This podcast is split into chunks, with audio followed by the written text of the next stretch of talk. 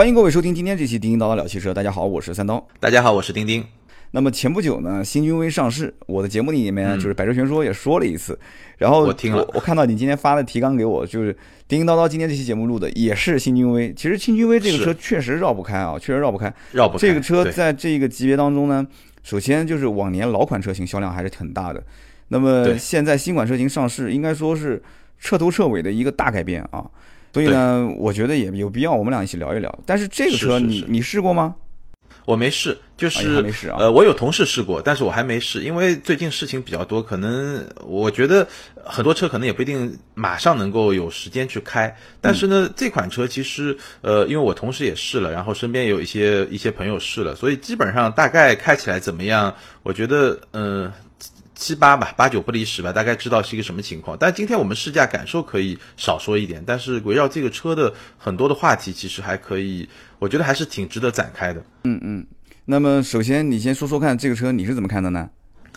呃，首先啊，我我我我说，因为我听了你那期节目，我我仔细的听了你那期节目，然后呢，我首先想说一说啊，就是为什么我们这个君威看上去越来越年轻？因为呃，我记得就是我们往前数啊，呃，上一代再上一代君威就是一个屁股圆的，我不知道大家还记不记得，就屁股滚圆滚圆，然后非常大的一个屁股的那个车，然后那个车呢，其实是那个车奠定了君威品牌最初在呃消费者心目中的这么一个印象，就是一个。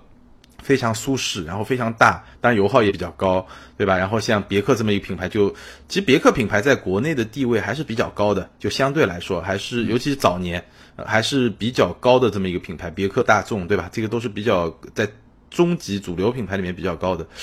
但那个时候你发现那个车是，呃，商务气息非常浓的一个车，然后到到上一代。到上一代很有意思，上一代的君威，我记得一个细节，就是上一代君威它组织海外试车的时候呢，它是把上海那个时候叫上海通用自己造的君威专门运到运了大概十几辆、二十辆到欧洲，然后让大家去欧洲试这个车。有一个品牌也这么干过，但是君威不一样，因为那个车其实就是。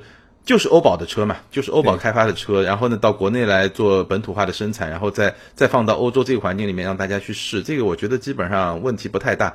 然后那个车就从那一代开始呢，君威就变得非常的运动范儿，就是基本上君威就成了中级轿车里面这个运动派的一个代表吧。不，除了它之外，还有像斯铂瑞啊、阿特兹啊，对吧？这个就是中级轿车里面偏运动的。那那个年代呢，其实君越是一个比较。偏商务的，就两军嘛，就是打这个市场。嗯，然后到这一代，对，到这一代更有意思了。就君威，你会发现是继续走运动这个路线，而且呃，你去看它的设计，包括像有点像轿跑，就四门轿跑那种车顶的设计，就它非还是挺运动的。当然呢。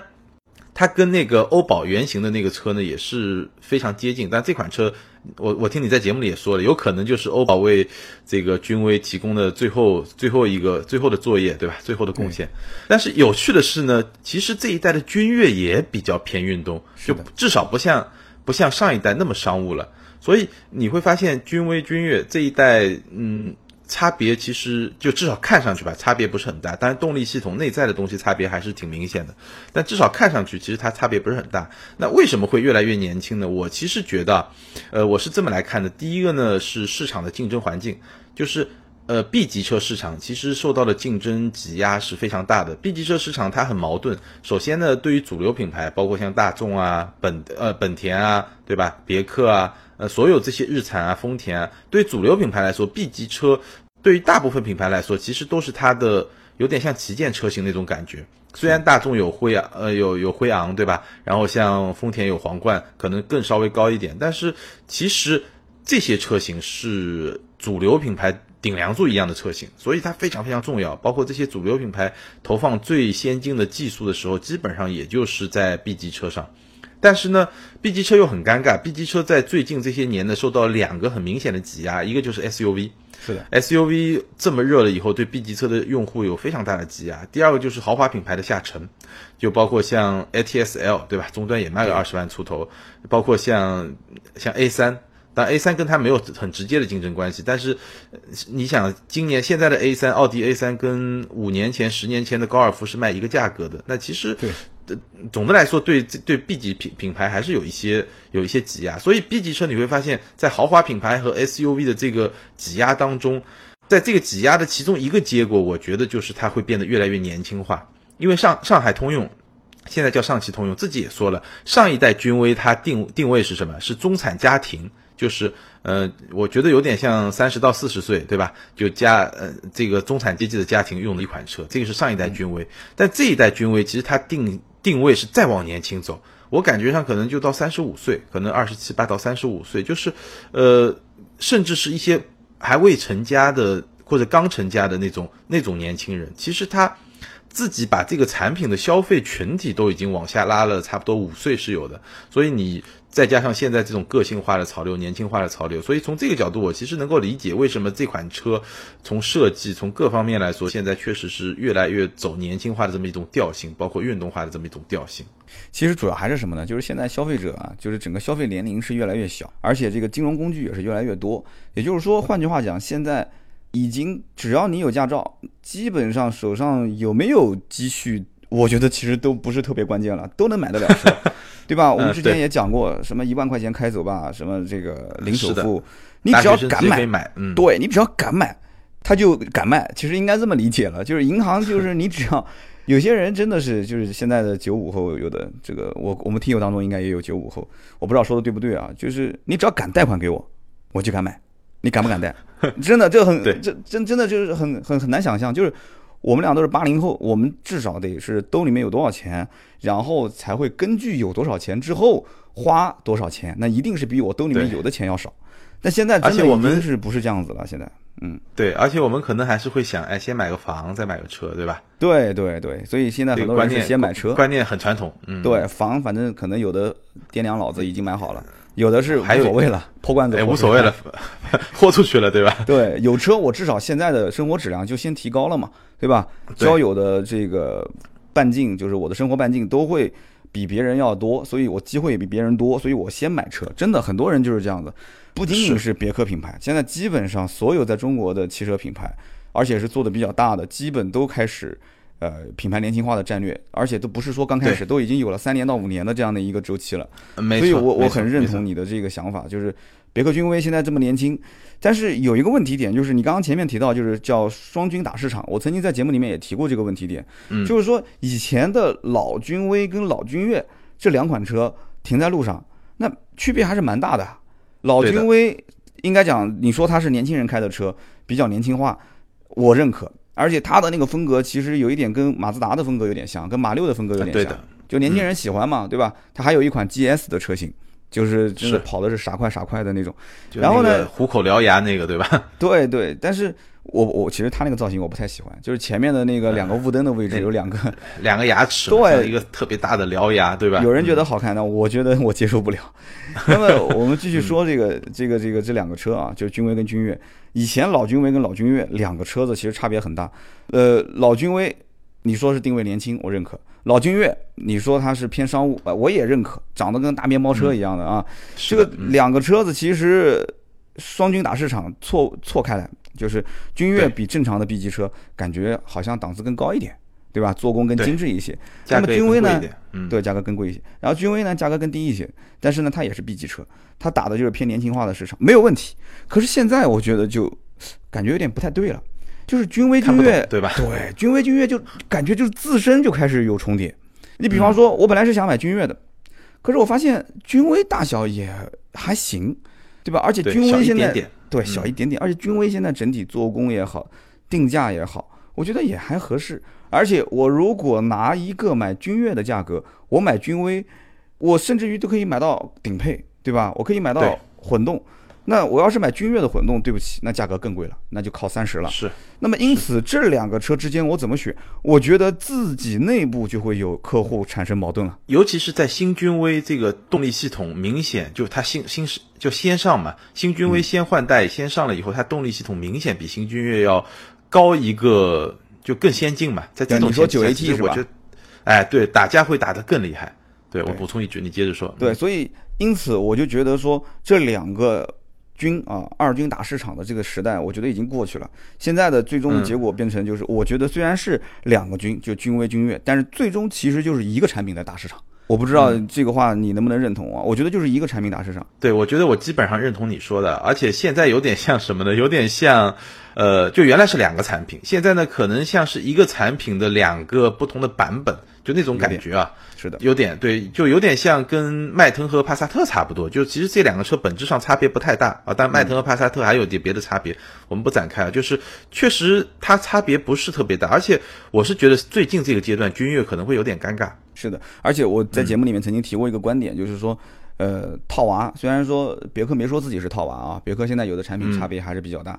但是从君威、君越这个产品角度来讲的话，就是玩这种就类似于像套娃的这种战术，我个人觉得，你像大众，它套它套，其实它有资本啊。为什么呢？它上面有有顶阶车型顶在那个地方嘛，对吧？它这边不管怎么讲，就哪怕卖的不好，人家有个辉昂放那个地方，那那底下的这些车一个一个往下套，那很多老百姓他其实他认啊。但是你别克这样套其实很成问题的，因为你没有顶阶的产品，对吧？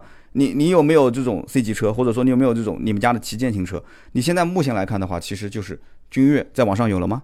没了吧？应该，嗯啊，那你君越就是君越从来卖不动的林荫大道，对吧？那个林荫大道我也没看到现在有新款嘛，对吧？那也 只是存在于我们的记忆当中啊。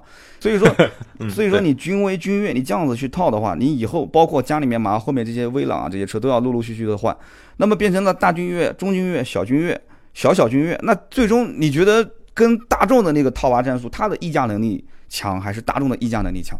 换句话讲，就是你套来套去，其实最终结果是什么？无非就是做细分人群。对吧？你要把市场做得越来越细，要把这个蛋糕一点一点吃过来。我觉得其实别克如果这样子玩的话，其实难度是比较大的。就是你可能看别人同样是画一颗鸡蛋，对吧？但达芬奇画的，他就可以当成作品放到里面去，是不是？你在家里面画，那别人就觉得你画的就是小学作品啊。所以这个里面，我觉得真的差别还是比较大的。这里面跟常年在中国所奠定的这种地位，就是老百姓的认可程度、社交化的这种符号化的程度，包括以及。就是你将来如果要打市场，君威、君越这两款车，你肯定是要拉价格的，不用讲的。现在你你可能价格挺的还比较高，就是新君威啊，它用不了多久。我我今年给大家当时提的醒就是，今年年底前一万块钱优惠，我觉得起码的。你要原价卖，我个人觉得不可不太可能，挺个一个月两个月问题不大。然后到明年两万块钱优惠，两万到三万，嗯，对吧？GS 的话三万往上跑，我觉得基本上才能去去去符合市场行情。但是这样玩的话。就很成问题了，因为毕竟这两款车是他们家的台柱子啊，肯定是要挣钱的，对不对？经销商也想挣钱，是的。那么你可以说说这个车产品力怎么样？现在目前来看呢？呃，这个车产品力呢，就是我们刚才设计啊这些大概外观都说了，就其实比较偏运动化的，也是现在年轻人比较喜欢的。是的。然后空间呢，我其实也咨询了我的同事，然后呢，包括我也网上看了一些视频，基本上跟我预期的差不多。四米九的长度，二八二九的轴距，呃，空间算是中规中矩吧，但确实比君越要小一点点。呃，然后呢，就基本上你够用，然后呢，稍微有点宽裕，就是一个正常的 B 级车的一个水平吧，比君越稍微小一点点，不算特别的宽裕，但还可以。然后呢，后备箱我看稍微有点小问题，就开口特别小，但这个也没办法，因为你是一个轿跑式的车顶嘛，你后备箱开开口肯定会比较小。然后我看了一下它的动力是 1.5T，一百七十马力，2.0T。二百六十一马力，然后再有一个一点八的混动，那基本上跟我之前我们聊过我开的那个探界者的动力差不多，好像探界者动力还比它调的高一点，一点五 T 的那个版本。但是不一样的呢，是它一点五 T 也配了九 AT，这个是跟当时我开探界者不一样的。我觉得这个可能会是它的一个卖点，因为九 AT 这个变速箱就通用。系的变速箱一直是被吐槽，不断吐槽吐槽。但是我觉得九 AT 这个变速箱，至少我包括我现在看新君威的一些试车的视频啊，我问我的同事啊，早几个月开探界者 那个九那个九 AT 的变速箱，我整体的感觉就是，呃，那个九 AT 的变速箱其实至少是在同级里面是一个比较比较优秀的一个变速箱。就通用变速箱被吐槽这个问题，可能就基本上不会有了。然后呢，它营造的那种驾驶感受，就我。呃，早前一期节目说，Stelvia 也说了，它的坐姿坐姿非常的低，这个也是营营造运动感很重要的。然后就你会发现这款车啊，从开从看上去，然后到你坐在上面，到你在开的这种感觉啊，就到你开之前，就是你坐在上面，然后在那种驾驶那种，都是很运动的。但是真正它的底盘调教呢，没那么运动，就还是属于，它是处于。相对中性，然后偏舒适一点点的这种底盘调教，就你开着还挺舒服的，所以这是很有意思的一件事情。在 B 级车市场，我感觉上啊，就可能也是中国市场的一个偏好啊，就是那种，呃，看着要运动，但是呢，你开起来呢，真的就不需要那么运动，这个是。我觉得通用对中国市场的这个口味把握的还是不错的，在新君威这款产品上。对你这话，我觉得说的真的太准了。就是看起来要运动，但是并不是真的要给你运动。就是这现在这特别是家用轿车这个级别当中来讲的话，年轻化你肯定是你肯定少不了运动这两个字嘛，对吧？但是怎么让这个车运动起来呢？其实我觉得从外形、从内饰的这些搭配，你要让它让它运动起来，让年轻人喜欢。年轻人喜欢什么，你就往上去靠。这个车子的，你要知道服务的人群是谁。好，OK，那么最终你要真把这个车调的特别运动，就是讲起来操控特别好，对吧？你操控好，你无非就是悬挂你一定要硬，对吧？转向要灵敏，要精准。那么这样的话，有些人开车他并不懂啊，他会觉得说这车开的怎么这么不舒服啊，对不对？而且还有一点，像这种车啊，现在很多其实是一些小家庭买来，比方说是结婚。啊，或者说是这个这个这个小夫妻两个人可能工作一段时间之后，一家三口用，有了孩子，所以对于实用性，对吧？舒适度、实用性、功能的这种多少，没错啊。娱乐设备，你能不能给我接接个手机映射啊？啊，你能不能有一个这个呃 USB 的插口让我去充电啊？你有没有这个安吉星啊？就这些问题点是现在很多年轻人还是很看重的。但有一些可能这个网络车神就会讲了，说这个我不看这些东西的，你你告诉我这车到底是什么底盘，什么平台？这车到底是是跟什么什么车是不是一样？这些东西你告诉我，现在有多少老百姓真的了解这个？有多少老百姓真的是想把这些东西研究得很透呢？他不想研究这些东西，大家其实只想知道：第一，这车会不会断轴，对不对？会不会断轴？会不会烧机油？对不对？这车有没有问题？开个两三年之后会不会这个保值率很低？啊，卖了不值钱，或者说这车有没有一些硬伤？大家就想知道这个问题。为什么？因为很实在，就是我买回来我是用来用的。我根本不是用来说在开发，我也不是工程师，对吧？我管他这些东西干什么呢？所以新君威，我前面我记得我们俩在聊阿尔法罗密欧的时候，其实也讲得很清楚。其实上汽它是一个特别特别在乎市场反馈的一个品牌，一个公司。他们就是你你你想要什么，你跟我说，你想要什么？哎，你想要它长得跟君越很像是吧？好，OK，我给你。长得很像，你想要它大是吧？好，我给你再加一点轴距呗。你想要什么？你想要这个车更豪华是吧？我跟内饰就给你使劲的往上，往上那个嘛，就往上造。因为以前你还记得，君越的内饰在当时同级别当中还是算不错的，对吧？是的，缝线啊、真皮啊，该有的都有。对。但是君威其实，说实话也还行，但是就是在那个级别当中，对，就是中规中矩吧。就是勉强能跟像帕萨特啊、迈腾差不多，但是现在他在造这个车的时候，他其实就很清楚了，我我就得往君越上靠，我我真皮缝线，你你其他品牌你现在还没到这一步，那我就先我就先走一步了。啊，我就先走一步了，我来 嗯。看一看探一探市场反馈，我看看老百姓是不是认我这一点，所以我当时第一次看到新君威的这个车造型的时候，当时是在应该是广州车哦上海车展，上海车展当时发布对吧？上海车展发布，然后呢他不给看内饰。不给看内饰，然后他那个展台后面停了两台车，没人管，哎，没人管。当时我偷偷摸摸的我就凑近了，他虽然是贴的那个黑色的玻璃，我凑近了，我仔细看了一眼，当时就笑了。其实，哎，也能想象得出君越什么样，对吧？包括现在家里面的这些，呃，就后面新上的这些车，基本都是按照这个造型来的。那你要是再给它加上这些什么真皮缝线啊这些，那老百姓其实很容易讨好的，就是现在的。就是当下的目前的中国的老百姓，其实买车是很容易很容易去讨好他，就无非就是配置高一些，然后该有真皮有缝线的给他真皮给他缝线，该有搪塑的软性材质的给他软性材质就行了。就是这一点，我当时曾经就讲过一款车，我说他就是故意在放水，就是斯柯达的柯迪亚克，我有期节目我不就说了嘛，啊，我说斯柯达柯迪亚克就是故意放水，现在我就不相信，同样是上汽的啊，同样是上汽的，对吧？上汽那么了解老百姓要什么，你柯迪亚克都二十多万的车了，内饰竟然还是在最明显的位置给那么多的硬塑料，你你就很明显是在放水嘛？我觉得应该是。你觉得是给途观放水吗？对啊，我觉得就是在给途观放水啊。我觉得你不知道吗？你肯定知道的。我就不说你说用什么真皮加缝线包裹，你就是给它整一些软性的搪塑材质，有问题吗？我觉得一点问题都没有。他就不做，而且现在自媒体那么发达，人人都可以去没事做一个小小车评什么的，你说是不是？那基本上只要走进内饰，没 没事儿，这个车评人、那个假车评人、伪车评人都会去用手敲一敲，咚咚咚，然后跟大家讲，你看这里是硬硬材料，你这不是给人就是落下画饼吗？我觉得没有任何意义嘛，对不对？又不是不行，是。所以刚刚你说到这个产品力方面讲到这些点，我觉得我是认可的，而且 1.5T 配 9AT 这一点是一个非常大的亮点，这一点我相信在市场上应该讲。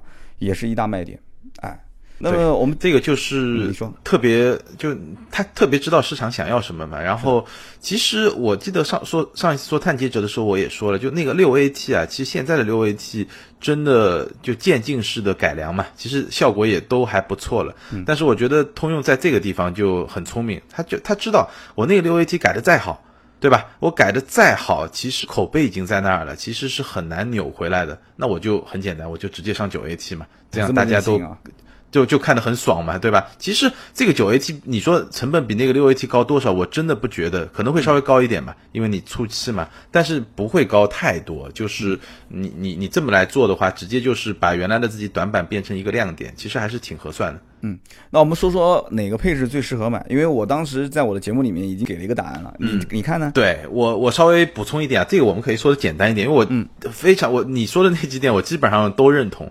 我我看下来啊，就是二零。T，二零 T 的一点五 T 的车型，我觉得就两款可以考虑，一个就精英十八点五八，一个就豪华十九点九八。基本上，嗯，乞丐版有点太盖了，就织物座椅啊那些太盖了。那如果你只是想要，你就 OK，我就觉得这车外观长得很好，然后一点五 T 九 AT 没问题，然后豪华氛围也做得不错，那就精英十八点五八没问题。配置稍微高一点就十九点九八，可以多一个倒车影像、自动泊车、LED 灯。但是它没有 GPS，嗯，这个是两两款值得买的配置。还有一个就是二八 T，二八 T 的话，我跟你的观点一样，就最值得买是那个尊享型，就是二十二点九八万的，嗯，比比我们刚才说的豪华型又多了 GPS，多了 BOSS 的音箱，十八英寸的轮圈，轮圈，就这两个是比较值得买的。嗯，呃，然后三零 H 呢，三零 H 是两个版本，一个精英，一个豪华。精英呢比。呃，我我先说我的观点啊，三零 H 我觉得全部都不值得买，就三零 H 你就根本就不要看，就没啥好买的。它的精英版，因为它的动力水平呢，我看了一下，基本上就是呃和二零 T 一样，就你不能跟二八 T 去比，虽然它叫三零，但你别去别别被它忽悠，它的动力水平基本上就是跟二零 T 差不多，比较接近。当然它会更安静，然后它会更省油，然后呢它科技感会更强，但是呢精英版本贵了四点四万。呃，豪华版本贵了四万，我觉得再省油，这个生命周期里也省不出四万块钱的油。它再静音啊那些东西，因为这个我觉得丰田，我们我们之前说过丰田的双擎嘛，丰田双擎是做的比较好，它的价格，呃，事实上的价格可能我估计再差个一两万吧，两万差不多，就是折扣各方面一两万。那你这个差四万，那我我是说。从官方指导价来说，如果说以后折扣，比如说混动的折扣比这个二零 T 折扣多那么两万，那那是另另说啊。就如果说这个精英版比二零 T 的精英版贵四点四万，然后豪华版贵四万，我觉得在这个价格条件下，真的没必要去选这个车。其实四万块钱啊，对于一个二十万不到的车或者二十万左右的车来说，还是百分之二十呢，对吧？这比例不小。然后 GS，GS 是。我那我我觉得，除非你真的很有钱啊，但我觉得豪华版那个二十三点九八万基本上就没问题。这个还是我们刚才说的，就是它看上去更运动，就比普通的版本看上去更运动。当然，是不是真的运动，其实我没开过，我也不敢说，我也不太确定它的底盘的调教会不会跟普通版本不太一样。这个可能开过才会知道。嗯，这个定价当中，我有几个想说的。第一个就是，你有没有发现二十三点九八万重复了三次？我节目里面也曾经说过，是很有意思啊。就一般正常，其实大多数的品牌定价是不会在就是稍微差一点，对吧？对，多少差个差两千、三千也行，对吧？对，哪怕差个两三千块钱，然后配置稍微错开来一点都没有问题。但它很任性啊，对吧？然后它混合动力也有二十三万九千八，二点零 T 的这个版本有二十三万九千八，然后这个 GS 二点零 T 的其实动力是一样的。只不过它其实增加了外观套件，然后我觉得这些也是就有点像宝马的，一个是运动套装，一个是豪华套装，差不多就这意思。奔驰的大标跟小标是这意思吗？对对对，就这意思。对 对，所以我有点像。我刚刚听你讲啊，你说这个混动版本一个都不推荐，但我问你一个问题啊，就如果说将来混动版优惠个三万多。打完折之后也就十九万多，然后普通版本优惠个两万，中间再差个一万，你觉得买混动会不会？我我觉得就是你去看，我我我觉得如果在内部考虑性价比的话，我觉得混动版本比二零 T 的这个呃汽油版本贵两万是一个比较合理的一个区间，就贵两万是大家性价比差不多。如果说贵三万四万就不合算，贵一万那当然就合算了。就我自己大概是这么去去去定义它，因为它配置都一样嘛，差的无非就是。油钱嘛，对吧？油钱可能两万差不多，当然可能两万可以稍微高一点点，因为你的体验就驾驶体验，你可能尤其在安静这个层面上可能会稍微好一点。就是你觉得优惠完的价格基本上差两万块钱，觉得是一个分界平衡，是这意思吗？对，是一个临界点。好的，没问题，这是你的观点啊，我保留，我保留观点。然后我们继续讲，你觉得你就是你觉得差多少？我觉得差个两万到三万之间，对，两到三万之间，因为毕竟是一点八加混合动力，因为我开过当时这个新君越。一点八的混合动力，当时也是去自驾。其实我整体给它评价还是蛮高的，还是蛮高的。觉得比这个一点五 T 加九 AT 好是吧？对，因为嗯，不敢说一点五 T 九 AT 比它好，就是说，因为毕竟君越现在一点五 T 的车型它不是九 AT，所以我没开过啊。对，所以你现在这个金君威的一点五 T 九 AT，我要开过之后我才能评判到底好不好。但是整体来讲，混合动力的车型，我觉得贵个两万到三万之间。我倒觉得问题不大，当然就像你讲的，两万以内那肯定不用说嘛，对吧？那就基本上优惠完之后，我们也是比较推荐的。但是这里面怎么讲呢？因为我总归是对一点五 T 去呃带动这种 B 级车，心里面是有一些抵触的，这是我对吧？对，这是我一个大的前提。所以在这个前提条件下，我宁愿多花一些钱去买混合动力的版本。当然了，我选二点零 T 肯定没问题了，对吧？但是混动版本如果性价比，有有有一定的话，就是性价比的话，那我在一点五 T 跟混动，我肯定百分之百选混动，对不对？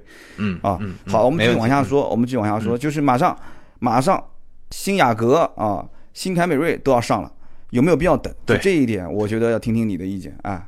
嗯，对，我觉得很有意思啊。我们刚才说的年轻化、运动化，其实你去看看新雅阁现在变成了一个 XL 款的。思域对吧？啊，思域 Plus 也是一个，对，思域 Plus 真的是一个非常运动，尤其它的那个尾部还是跟思域很像，然后前脸那个一下子，哇塞，我觉得就是从一个中规中矩的一个车，一下子变成一个相当就是往运动这个调性走的那么一个车。嗯，然后包括新凯美瑞，你去看它的那个前脸，就是就这两个车啊，你会发现。再加上新君威，包括新君越，我们聊到的变化，你会发现现在在 B 级车市场对运动化、年轻化的这个潮流是有多么的、多么的激进吧？或者说大家都是往这个方向去走。然后从动力来说呢，呃，雅阁是三个动力：1.0T 加 CVT，2.0T 加 10AT，然后再加上一个混动。但是我其实不是特别确定 2.0T 加 10AT 这个车会不会进国内，嗯，因为嗯，这个不好说，因为。这个车主要在北美市场是用来取代它的六缸车型，因为现在的雅阁在在在外面是有六缸的，有 V 六发动机的车型，是的，在国内已经没有了。那以后进来它是一点五 T 加混动，就把混动作为一个比较高配的车型了，相当于还是说三款都进来，其实不太确定。但是，呃。整体上来说，这个本田的 1.5T 加 CVT 这个动力系统，在现在的我们看到的一些车型上，包括整个网络上的口碑来说，还是非常非常强的。我觉得，呃，不管别克做的怎么样，但是在这个动力系统这个层面，这个我我不能说我的意见啊，我我自己没没专门去比过，我暂时不能说我的意见。但是我觉得从口碑、从市场口碑上来说，可能新雅阁会就本田的这套动力系统会更好一点。然后。它的内饰来说，我觉得也是很工程师的一个内饰，就是就是非常规整。然后呢，各种，然后新凯美瑞，新凯美瑞其实我觉得很值得一说啊。新凯美瑞就是可以接上你刚才那个话题，就套娃。新凯美瑞呢，它是一个新平台上的，我觉得在中国市场上来说，应该是一个第一款车，它叫 TNGA 平台。对，但是。对，但这个 TNGA 平台和我们理解的什么 MQB 平台啊，什么 MSB 平台啊，完全不一样，它是另外一个概念。这个呃 TNGA 的英文的缩写呢，其实是 T 是 Toyota 就丰田，N 呢代表 New 就是丰丰田的新的，然后 G 呢代表 Global 就全球的。A 呢代表平台，也就是说，丰田新的全球平台。你你听这名字你就知道，它其实不是一个平台的概念，它基本上，对它基本上是一个战略，就是我要造车的一种方式。那我以后造车呢，我就尽量就首先通用化是一个，就把零部件通用化是一个一个方向。但是呢，我也会把零部件就更加拆得更小，然后更细。然后呢，我在。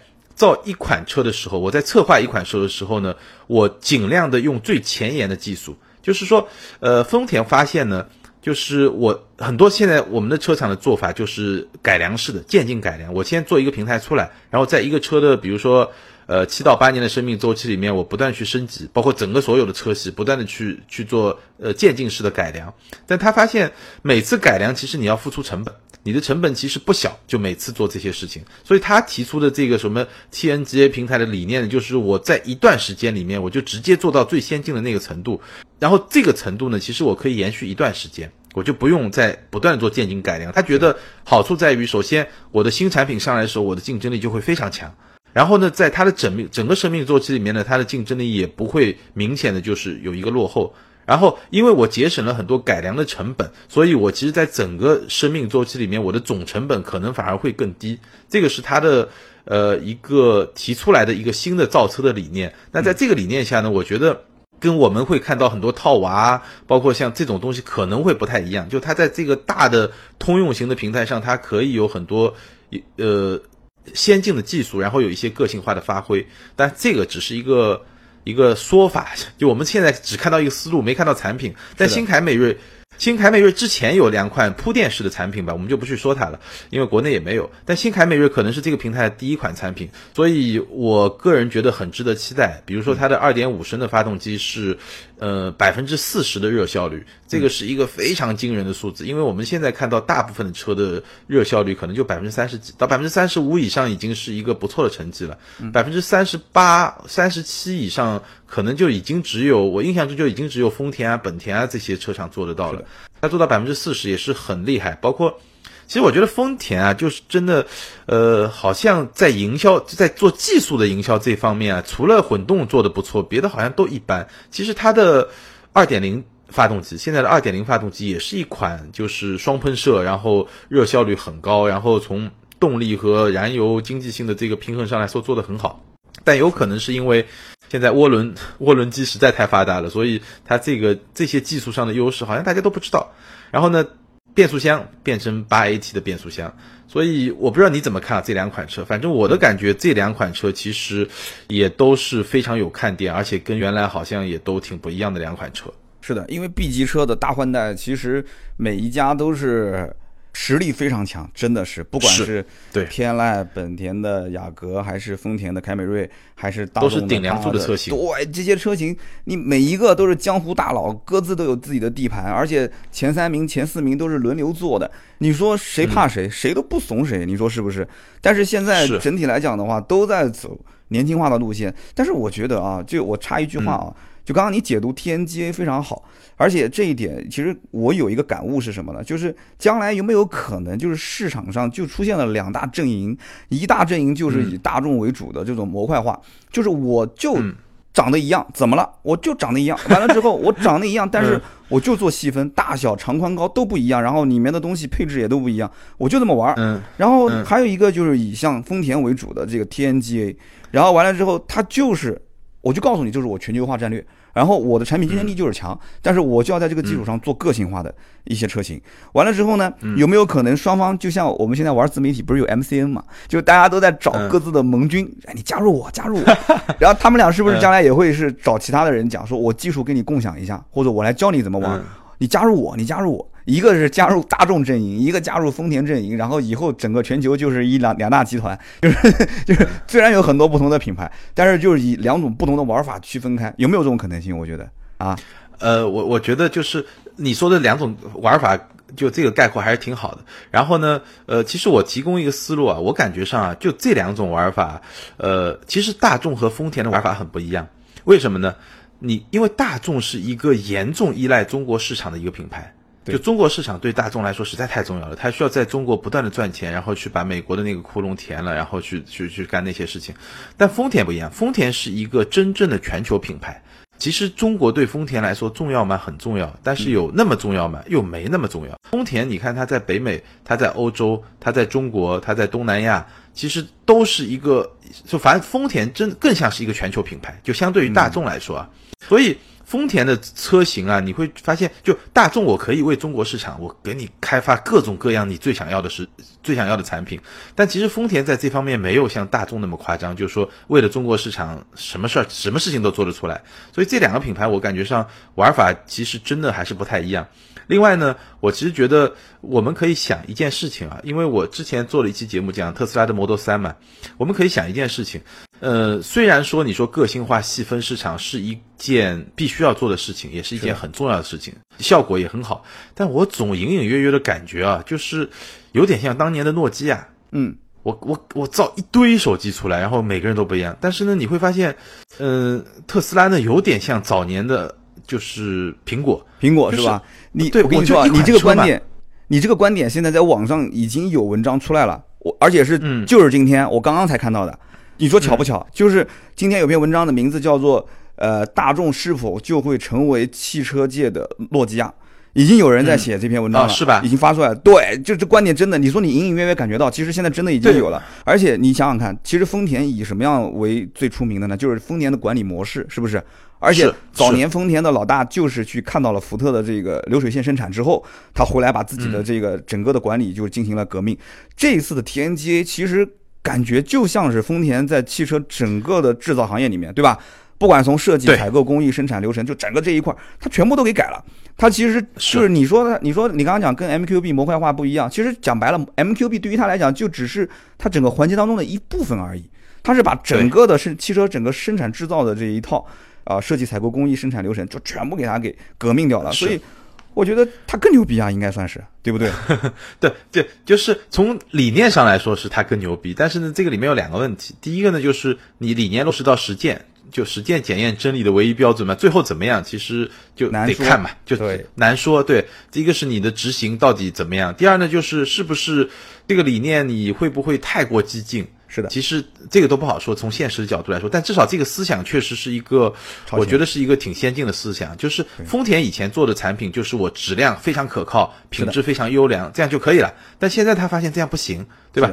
互联网对个性化的需求，对对各种需求都越来越高。